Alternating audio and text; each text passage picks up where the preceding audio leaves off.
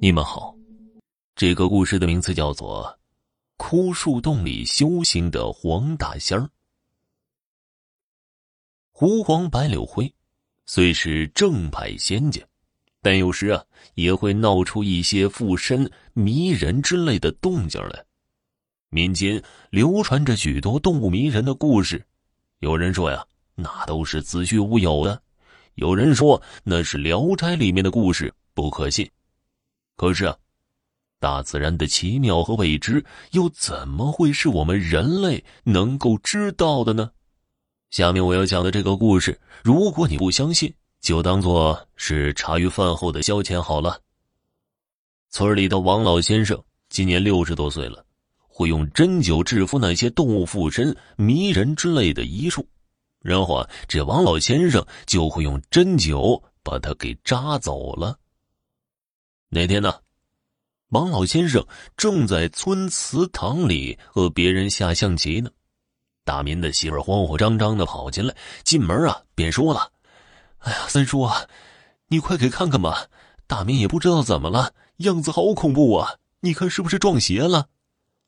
大民媳妇焦急的在一边喋喋不休的说道：“嗯，你甭着急，我这就去给你看看。”王老先生将棋盘上的棋子一推，对着棋友笑呵呵的说道：“嘿嘿，要不是啊着急有事儿，这盘啊我可赢定了。”棋友看着一边焦急的大民媳妇儿，又看了看王老先生，张了张嘴，又把到了嘴边的话咽回去了，摆摆手，那意思啊不和王老先生抬杠。一行看热闹的人跟随着王老先生。先拐了个弯到家里拿了银针，随后啊，和大民媳妇儿来到他们家。一进门啊，当看到大民的时候，着实把人吓了一跳啊！只见此时大民满嘴的鲜血，还有鸡毛，似乎是刚吃完鸡，那可是生着吃的呀！哪个活人能做出这个事情来？看热闹的人不懂，可王老先生一看就知道是撞上黄皮子了。王老先生二话不说，走到大明跟前就按住了他，又赶紧喊看热闹的人过来帮忙按住。王老先生拉过大民的左手，拿出一个银针，二话不说就扎在了大民的大拇指根部。只听大民嘴里发出一阵不是人的嚎叫声，那个叫声我形容不出来，反正不是人的叫声。此时啊，银针是越扎越深，大民也就越来越挣扎的厉害。这时候，王老先生问道：“你是哪路子的黄皮子？不知道本大仙在此吗？”随之啊，恐怖的一幕出现了。只见大明嘴里发出两个人的声音，一个是老头子的声音，一个是他自己的声音。这个小子把我的房子弄坏了，还赶走了我的儿子，我跟他没完，我恨呐！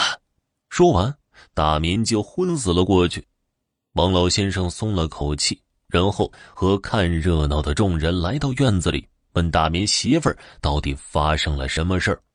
大民是怎么招惹上黄鼠狼的？大民媳妇儿没有隐瞒，一五一十的说出了真相。原来啊，在村西的打谷场边有一棵大树，听说呀年代很久远了。由于打谷的时候啊，闲着枝繁叶茂碍事儿，村干部就派人削去了树顶，只有光秃秃的树干。也不怎么长叶子。关于那棵大树，我小时候还和小伙伴们经常爬上树玩呢，一直以为那是棵死去的树。后来许多年了，它一直如此，就长那几片叶子，数都数得过来。这棵树有些枯萎腐败，但仍然在大风天挺立着。大民家新划了一处宅基地，需要用土，这天就赶着牲口车到打谷场那里去挖土。正好看见了树洞里的那窝黄鼠狼，大民就寻思着呀，抓住黄鼠狼卖钱换酒喝。眼看着黄鼠狼钻进了树洞，大民便用铁钳子和镐子刨。由于这棵树有些腐烂，大民呢不多时便将黄鼠狼的洞刨了一个大豁口。等彻底刨开了那个洞，却没见着一只黄鼠狼。因为这棵树有些腐烂，另一边也有洞口。就这样，黄鼠狼逃过一劫。王老先生又和大明媳妇儿来到打谷场，看见大树干那个黄鼠狼洞，此时已经被毁了。王老先生哀叹一声，随后和大明媳妇儿到树林里，给这个黄大仙儿又重新的造了一个府邸，这才回家了。好了，家人们，本集播讲完毕。感谢您的收听。